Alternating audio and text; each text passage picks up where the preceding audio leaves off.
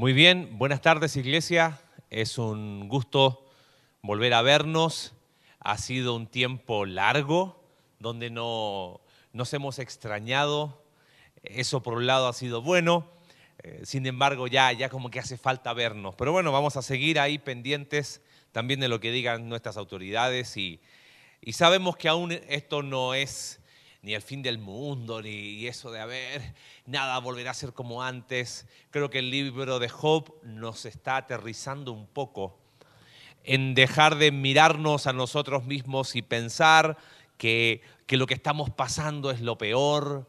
Eh, hoy, si no solo colocar títulos a las predicaciones, pero hoy, hoy sí, y me gustaría que pensaras en este concepto cuando el dolor llega a mi vida. Ya presentamos el libro, dijimos el libro tiene muchas preguntas, más de 300 preguntas y tiene muy pocas respuestas, ¿no?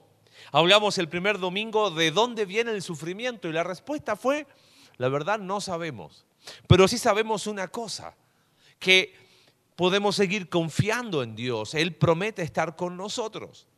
El domingo pasado Alex nos invitó a, poner, a ponernos en los zapatos de los amigos de Job y de la importancia de acompañar a alguien en dolor. Y aprendimos que nuestro concepto de Dios determina nuestro trato hacia otros. Resumiendo algo del domingo pasado, vimos, Alex nos explicó cuál era el argumento errado que ellos tenían.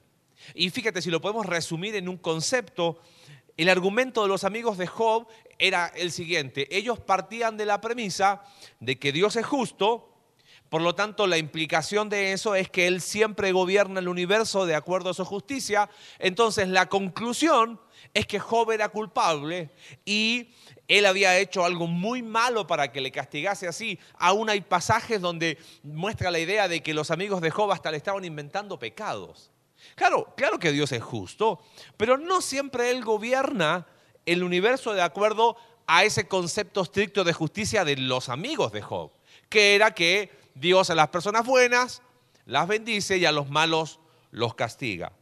Ahora, aprendimos en, en grupos, a propósito, ya empezamos nuestra temporada de grupos, y, si no estuviste la semana pasada ya te perdiste, porque aprendimos cómo podemos eh, primero, ¿cómo podemos identificar a los Elifaz, a los Bildad, a los Sofar y a los Eliú que cada uno lleva adentro? Sino aprendimos qué sí hacer. Así que inscríbete ahí, comunícate al teléfono de la iglesia, con Cintia, con el líder de tu grupo el ciclo pasado. Si no estuviste en grupo, comunícate con nosotros, este, no pierdas la oportunidad. Y hoy vamos a ir con mucha delicadeza y con mucho cuidado porque ya no vamos a estar desde la perspectiva de los amigos de Job, sino hoy nos vamos a sentar en las cenizas de Job. Esta serie se llama Preguntas desde las cenizas. ¿Te acuerdas el, cuadro que vimos ahí, capítulo 2? Y veremos las cosas desde la perspectiva de Job. Y sabes, Job, así como resumimos el argumento de los amigos de Job, quisiera resumirte el argumento de Job para que te des cuenta que él también tenía un concepto equivocado. Él partía de la premisa de que él era inocente. En esta ecuación, la variable que no cambiaba era su inocencia. Y él decía, yo soy inocente. Porque claro, tenía el mismo concepto de los amigos de Job. A los buenos Dios los bendice, a los malos Dios los castiga. Entonces él decía, soy inocente, por tanto mi sufrimiento no es un castigo divino. El problema que eso lo llevaba a la siguiente conclusión. Dos opciones. O Dios no gobierna el mundo de acuerdo a su justicia, en realidad la justicia de ellos, o, lo peor, Dios es injusto. O sea, él decía, mira, mi variable, la X que no cambia, soy yo, mi inocencia. Entonces, el que está mal, eres tú, Dios. Y te pido que no te predispongas ni tengas conceptos preconcebidos. Porque vimos en el primer domingo de esta serie que capítulo 1 y 2 dice que en todo esto no pecó Job. Pero del capítulo 3 al capítulo 31, que es lo que Job habla, y excepto el final que también tiene unos, unos versículos, literalmente es una montaña rusa. Si quieres esta tarde, lee cada vez que aparece. Y Job respondió y te vas a dar cuenta que Job estaba en un altibajo de emociones. Dice cosas muy intensas. Porque claro, para su ecuación algo no estaba cuadrando. Pensaba, cuando hablamos de sufrimiento, hay cosas que sabemos. Sabemos que vivimos en un mundo caído. También decimos, bueno, sabemos que parte de las variables es que las cosas salgan mal. No falta ahí el, más erudito que dice, sabemos que el dolor y el sufrimiento acompañan al hombre desde Génesis capítulo 3. Hemos visto personas sufrir y hemos sufrido cada uno de nosotros. Con todo eso, sin embargo, ¿cómo nos cuesta reaccionar? No sabemos cómo reaccionar cuando nos toca a nosotros. Es como que sabemos la teoría, entre comillas. Pero qué complicado es cuando nos toca a nosotros. Y quizás por ahí va el problema. Yo creo que pensamos que dolor y sufrimiento eh, responde a recetas o a fórmulas preestablecidas. Ok, lo que tenemos que hacer es... Eh, eh, y, como, que, como que si hubiese recetas mágicas para enfrentar el dolor y el sufrimiento. No hay consejos ni argumentos que calmen nuestro dolor. No queremos escuchar explicaciones. Y a veces decimos, bueno, tenemos que, eh, le decimos a otros, hey, no, no reacciones así, Jehová dio, Jehová quitó. Pero cuando me toca a mí, no me gusta leer ese versículo. ¿Por qué pensamos que hay una reacción tipo? ¿Por qué pensamos que ante el dolor y el sufrimiento nos autopresionamos para, para una forma ejemplar? Como que reprimimos todo lo que sentimos, nuestras emociones, nuestras preguntas. Y pensamos que solo Dios acepta la reacción Job 1.22. Eh, en todo esto no pecó Job, ni se atribuyó a Dios, eh, ni atribuyó a Dios despropósito alguno. Mira, yo creo que en esta tarde al ponernos en las cenizas con Job, vamos a aprender algunas cosas muy profundas. Y si pudiese resumir lo que vamos a aprender en una idea, quédate con esto. Solo en Jesús podemos encontrar lo que nuestra alma sufriente anhela. Solo en Jesús podemos encontrar lo que nuestra alma sufriente anhela. Y quizás tu primera pregunta es, bueno, pero ¿qué sabía Job de Jesús? Claro que no sabía. Nosotros hoy tenemos la ventaja de tener toda la revelación. Job sabía lo que hasta ese momento Dios le había revelado. Por eso nosotros estamos en una posición privilegiada comparado con Job. Hay un libro que te quiero recomendar, se llama Jesús responde a Job, de, George Campbell Morgan. Y es un estudio donde él dice, los clamores de Job encuentran respuesta en Jesús. Y eso nos atañe a nosotros. Job no escuchó a Jesús, pero nosotros sí. Así que vamos a hacer hoy, vamos a hablar de lo que anhelaba Job y lo que nosotros encontramos en Jesús. Si solo en Jesús podemos encontrar lo que nuestra alma sufriente anhela, ¿qué anhelaba Job? Mira, en primer lugar, acompáñame ahí a Job capítulo 3, vamos a ver varios capítulos. Job anhelaba razones para sus cuestionamientos. Toda persona que ha sufrido, y todos nosotros hemos pasado dolor y sufrimiento, anhelamos razones para nuestros cuestionamientos. Eh, te, aviso, hay esa frase, te dije, sufrimiento y dolor no responde a fórmulas preestablecidas. Quítate, por favor, no uses esa frase ni le digas, no preguntes a Dios los por qué, pregúntale los para qué. Si no entiendes todavía por qué esa frase está mal, te invito a que escuches un podcast que tiene ahí una iglesia que se llama Conexión Vertical, ¿ok? Usamos Romanos capítulo 8 totalmente fuera de contexto.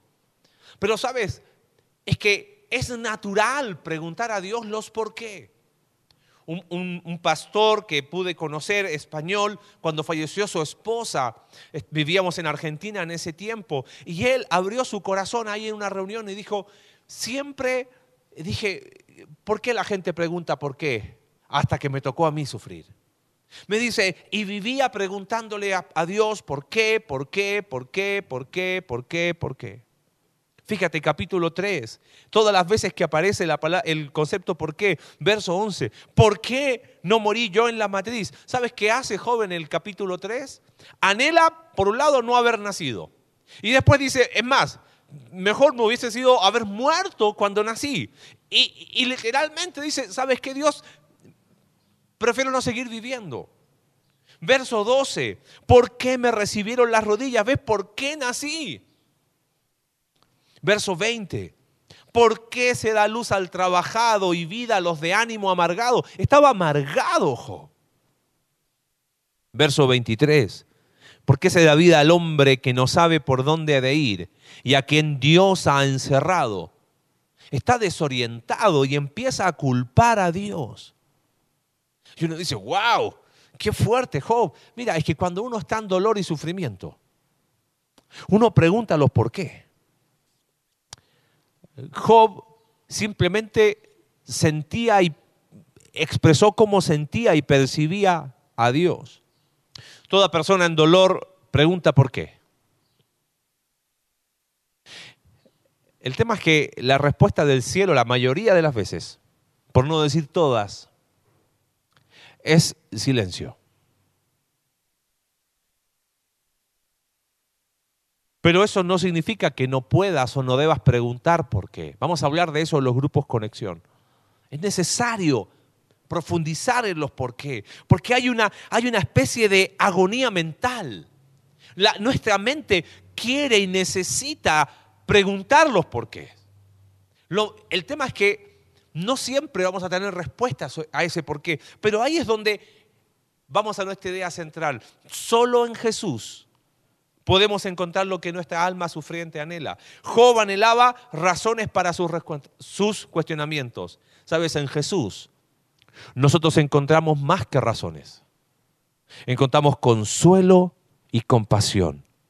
Jesús es nuestro sumo sacerdote, de eso habla el libro de Hebreos.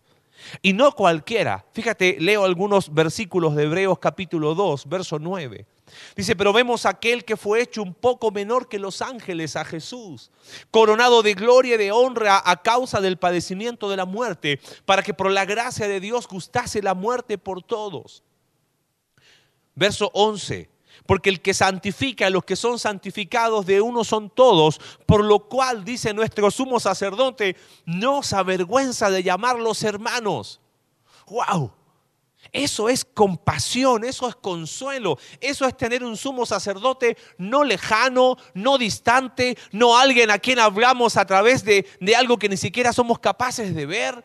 Él dice, no se avergüenza de llamarlos hermanos. Y dice el verso 14 que él también participó de lo mismo.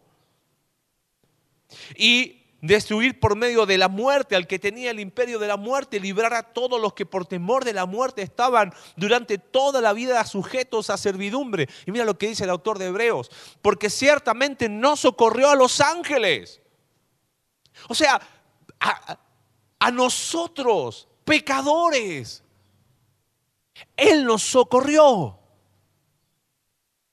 sino que socorrió a la descendencia de Abraham, a los que son de fe por lo cual debía ser en todo semejante a sus hermanos. Mira qué lindo, para venir a ser misericordioso y fiel sumo sacerdote en lo que a Dios se refiere, para expiar los pecados del pueblo. Pues en cuanto él mismo padeció siendo tentado, siendo probado, es poderoso para socorrer a los que son probados, a los que están pasando dolor y sufrimiento. Y fíjate capítulo 4, verso 14 al 16. Dice, por tanto, teniendo un gran sumo sacerdote que traspasó los cielos, Jesús, el Hijo de Dios, retengamos nuestra profesión, no pierdas vuestra fe, porque no tenemos un sumo sacerdote que no pueda compadecerse. Guarda esa palabra porque la vamos a explicar hacia el final de nuestras debilidades. Y quítate la idea de que compasión es, ay, pobrecito, es mucho más profundo. Sino uno que fue tentado, otra vez probado en todo según nuestras semejanzas, pero sin pecado. Mira la invitación, acerquémonos pues confiadamente al trono de la gracia para alcanzar misericordia y hallar gracia para el oportuno socorro. Tenemos más que respuestas para nuestros por qué. Tenemos algo mucho más grande que respuestas. Tenemos consuelo. Tenemos compasión. Tenemos un sumo sacerdote que intercede por nosotros. Un alumno una vez me mostró un versículo en Judas 24 que nunca había visto un detalle. Dice, y aquel que es poderoso para guardaros sin caída, nuestro sumo sacerdote, y presentaros sin mancha delante de su gloria. Y mira la expresión, con gran alegría. Con gran alegría. No él, él no está intercediendo diciendo, ay, sí, otra vez, eh, eh, ¿qué puedo hacer? No, dice, lo hace con gran alegría. Job anhelaba razones para sus cuestionamientos, para sus preguntas. Nosotros tenemos en Jesús algo mucho más grande. Encontramos consuelo y compasión. ¿Qué más anhelaba Job? Fíjate la segunda cosa que anhelaba, y acompáñame ahí al capítulo 9 del libro de Job. Job anhelaba una segunda cosa. No solamente anhelaba razones para sus cuestionamientos, por eso tantos por qué, y, me salté, no, puedo decir todos los porqués que aparecen en, en, el libro de Job. Vimos algunos del capítulo 3, pero hay en capítulo 7, verso 20, 21, capítulo 9, verso 29, capítulo 13, verso 24, capítulo 21, 4, 24, 1. ¿Sabes qué más anhelaba Job? Job anhelaba un árbitro entre él y Dios. Él, él se sabía inocente. Mira, capítulo 9 de Job, verso 20. Dice, si yo me justificare, me condenaría mi boca. Si me dijere perfecto, esto me haría inicuo. Si fuese íntegro, no haría caso de mí mismo, despreciaría mi vida. Una cosa resta que yo diga, al perfecto y al impío, él los consume. Él se sabía inocente, pero mira qué interesante. Empieza a ver Job ahora eh, la, el carácter de Dios de una forma fatalista. Bueno, al final, ¿qué saco? Mira, él, él dice en capítulo 16, verso 16, mi rostro está inflamado con el lloro y mis párpados entenebrecidos, a pesar de no haber iniquidad en mis manos y de haber sido mi oración pura. Él dijo, ¿te acuerdas la, la ecuación de Job? Él dijo, yo soy inocente. Entonces, mira lo que empieza a decir Job de Dios. Mira qué interesante, capítulo 6, verso 4. Porque las saetas, las flechas del Todopoderoso están en mí, cuyo veneno bebe mi espíritu. Capítulo 9, verso 17. Porque me ha quebrantado con tempestad y ha aumentado mis heridas, dice, sin causa. Capítulo 13, verso 27. Pones además mis pies en el cepo y observas todos mis caminos, trazando un límite para las plantas de mis pies y mi cuerpo se va gastando como de carcoma, como vestido que roe la polilla. Capítulo 16, verso 12. Próspero estaba, y mira lo que dice Job de Dios, y me desmenuzó me arrebató por la cerviz y me despedazó y me puso por blanco suyo. Capítulo 19, verso 11. Hizo arder contra mí su furor y me contó para sí entre sus enemigos. ¿Te das cuenta? Acá Job dice, yo soy inocente. Dios, tú estás causando esto. Entonces Job dice, ¿sabes qué? Lo único que, que yo necesito es un árbitro. Alguien que pueda estar aquí. Fíjate algunos versículos, Job capítulo 9, verso 3, si quisiere contender con él, no le podrá responder una cosa entre mil. Mira cómo termina eh, el, voy a quedarme solamente en el capítulo 9 porque son muchas citas. Verso 13, Dios no volverá atrás su ira Debajo de él se abaten los que ayudan a los soberbios. Capítulo 20, yo me justificaré, me condenaría, ya, a ese ya lo leímos. Fíjate, verso 20, eh, perdón, 32. Porque dice, no es hombre como yo para que yo le responda. Y vengamos juntamente a juicio. Hay como un, una ya, un fatalismo dice, no hay entre nosotros árbitro. ¿Te das cuenta? que ponga su mano entre nosotros dos. ¿Entre quién? Entre Job y Dios. Porque Job tenía un problema. Él decía, yo soy inocente. Entonces tú eres el culpable. Alguien tiene que mediar entre nosotros. Que ponga su mano sobre nosotros dos. Quite de sobre mí su vara y su temor y su terror no me espante. Esto de, un árbitro aparece varias veces en el, en el libro, capítulo 13, verso 3. Yo hablaría con el Todopoderoso capítulo 16, verso 21. Ojalá pudiese disputar el hombre con Dios como con su prójimo. ¿Ves? Hay un deseo. Yo necesito que alguien me explique, pero yo necesito un árbitro porque a mí no me está cuadrando esto. ¿Cuándo se usaba un árbitro en la antigüedad? Bueno, y hasta el día de hoy, ¿no? Alguien interviene, hay una disputa, entonces en esta disputa están dos partes, eh, se ponen de acuerdo, van cediendo algunas cosas, entonces en la antigüedad, para ilustrar eso, por eso Job dice que ponga sus manos, se colocaba la mano sobre uno y sobre el otro, y el árbitro decía, ya hay acuerdo, ¿no? Ambos ceden, ambos tienen razón en algunas cosas. Yo pensaba, ¿acaso ese deseo de árbitro no es el clamor de todo ser humano? ¿Que acaso la religión inventada por el hombre no viene a ser a veces ese árbitro que dice, a ver Dios, ¿qué te pasa? ¿Dónde estás?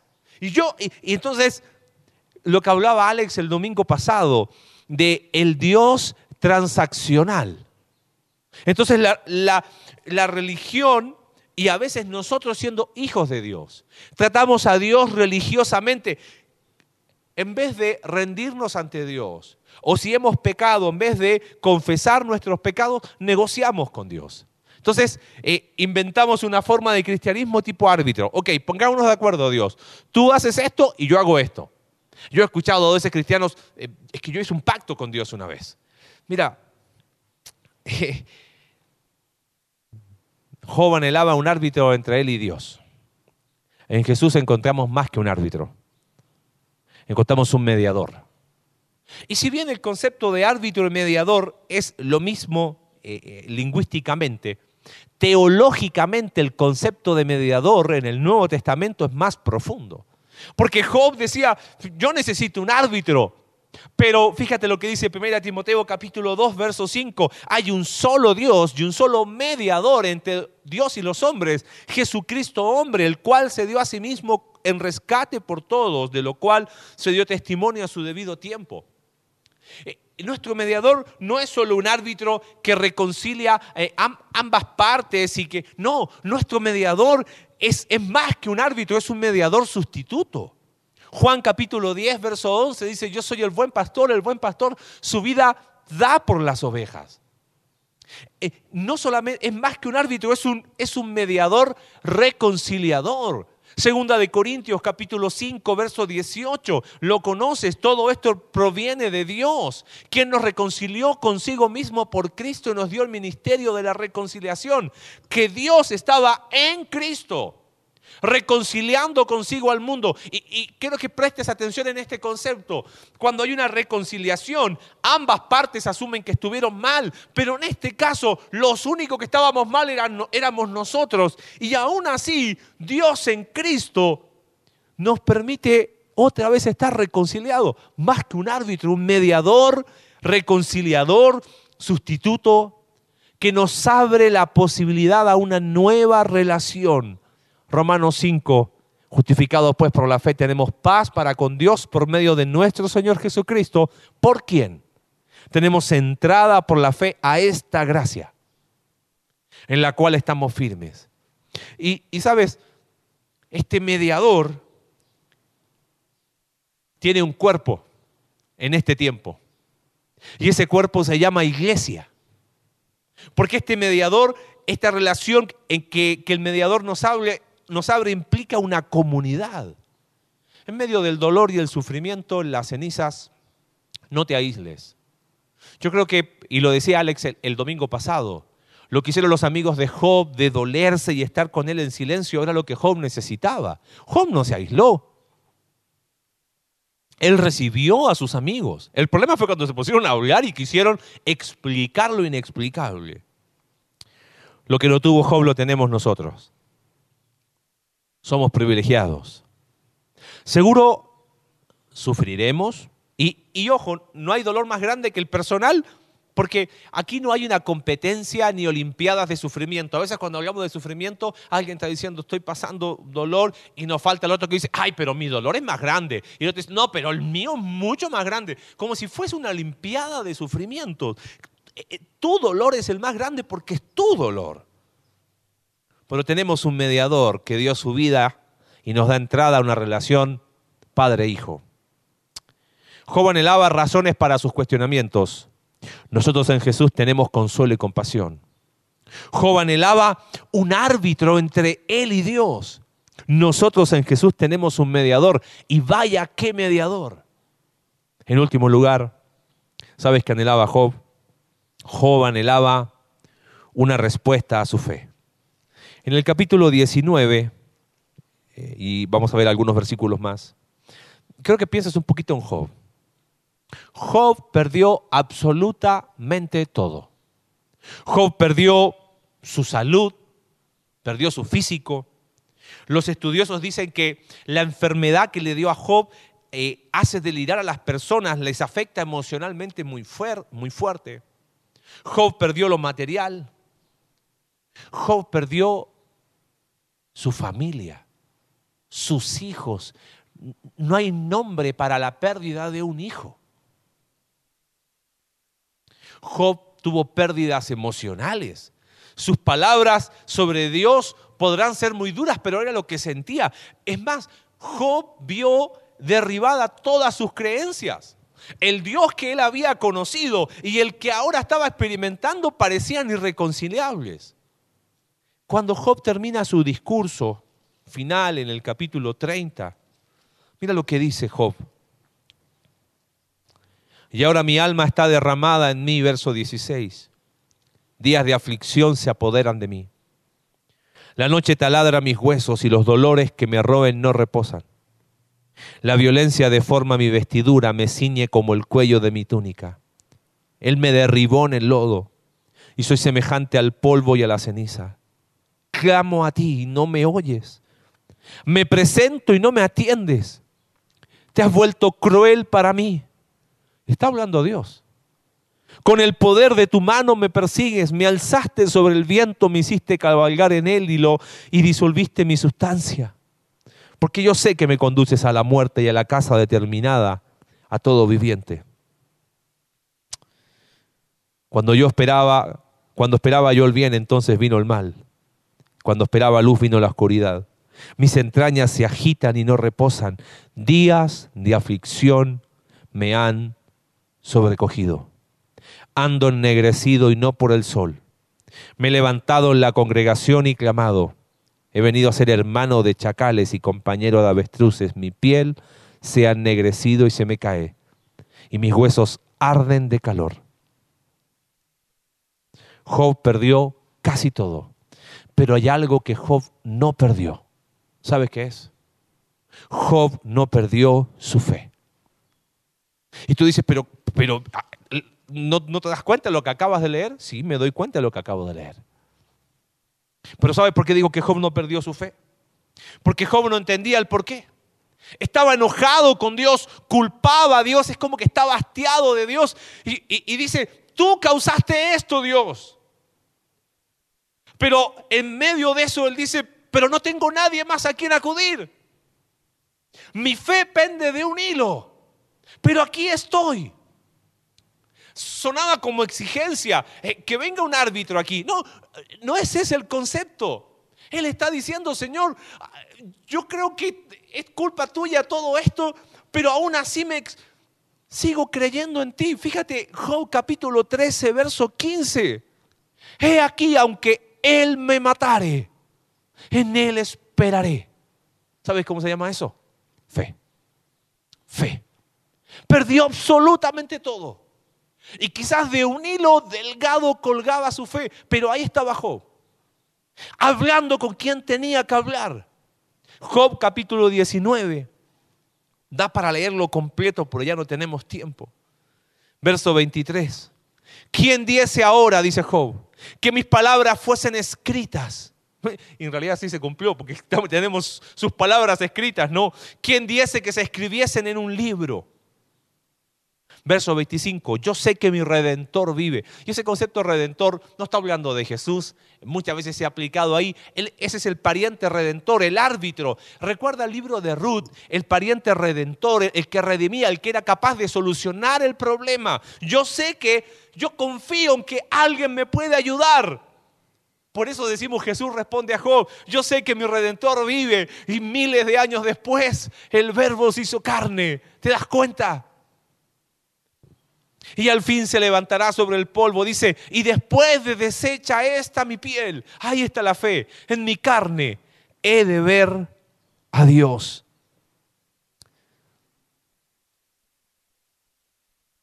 No tengo nada, dijo Job, pero tengo aún fe.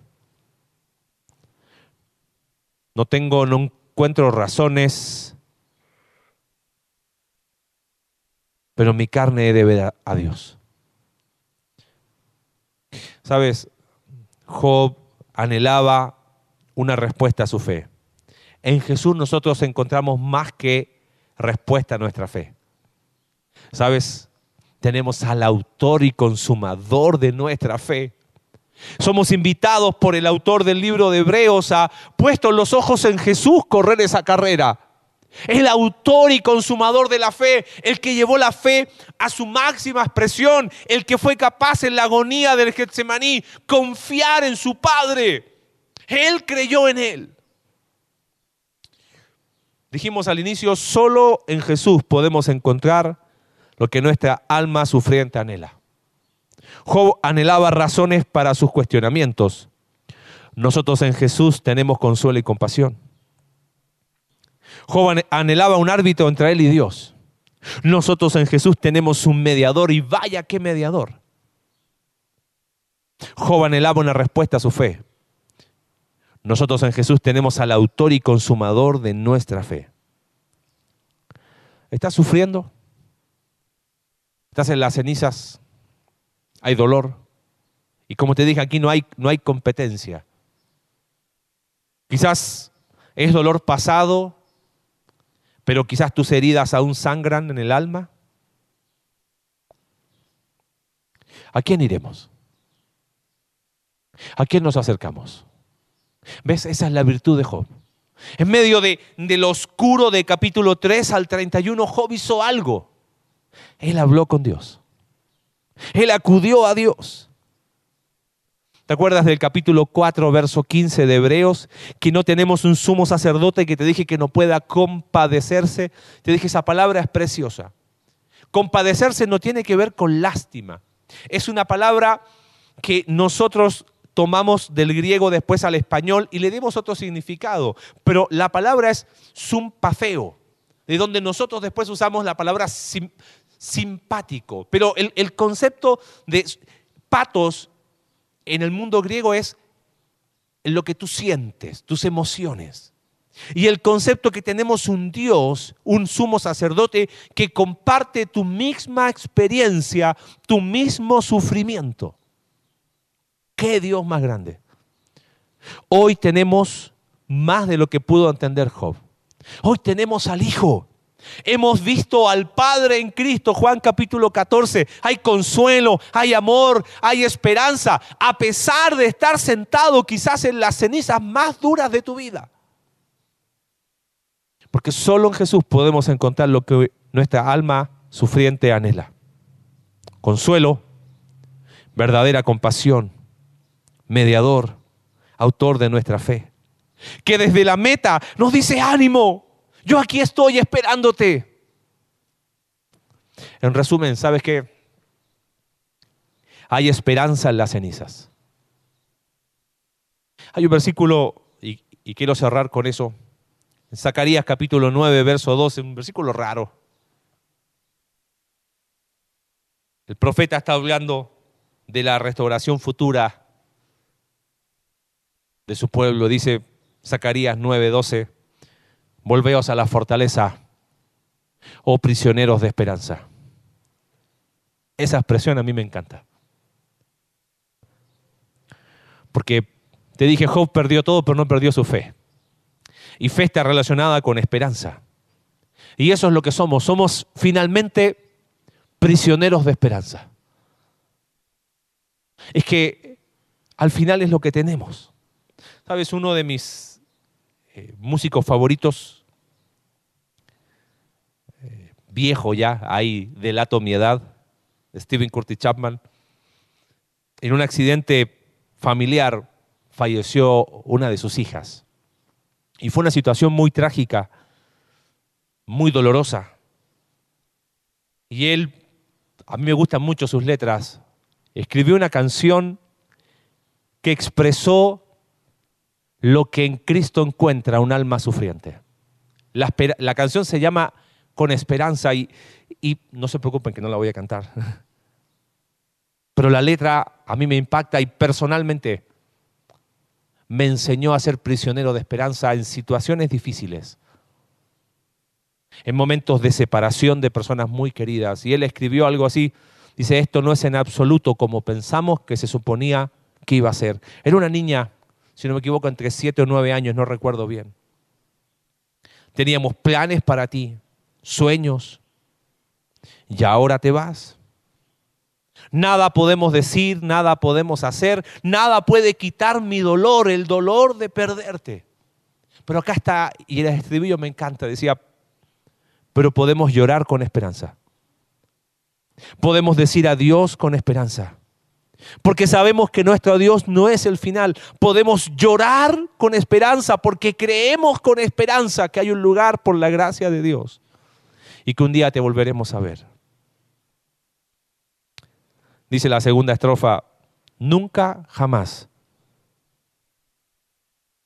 sabía que podía existir algo tan difícil de entender. Y me gusta lo que dice acá, dice, y nunca ha cuestionado más la sabiduría del plan de Dios. Es que cuando uno está en las cenizas es lo que tiene que hacer. Pero gracias por Jesús porque en Él podemos encontrar lo que un alma sufriente anhela. Y Él dice a través de la nube de lágrimas, puedo verte con mi Padre Celestial. Y vuelve a cantar, lloramos con esperanza, nos duele con esperanza, te dejamos ir con esperanza. Somos prisioneros de esperanza. Si estás en las cenizas, solo en Jesús y solo en Él vas a poder encontrar lo que tu alma anhela. Señor, gracias porque el libro de Job nos recuerda lo profundo del dolor, lo trágico del sufrimiento, las pérdidas no tienen palabras. El dolor del alma no encuentra consuelo en las cosas alrededor. Pero gracias porque al tener toda tu palabra podemos entender que solo en Jesús podemos encontrar lo que nuestra alma sufriente necesita. Vemos cómo Job anhelaba, anhelaba, Señor, respuestas. Nosotros tenemos un consuelo increíble. Como Job anhelaba un árbitro, nosotros tenemos un mediador increíble a Jesús. Como Job anhelaba respuestas a su fe. Y nosotros tenemos al autor y consumador de nuestra fe, que nos invita a ser prisioneros de esperanza. Si estás sufriendo, separados de Él nada puedes hacer. Solo en Jesús, solo en Él, solo en Él. Gracias Señor, porque en ti podemos ser prisioneros de esperanza. Oramos en el nombre de Jesús. Amén.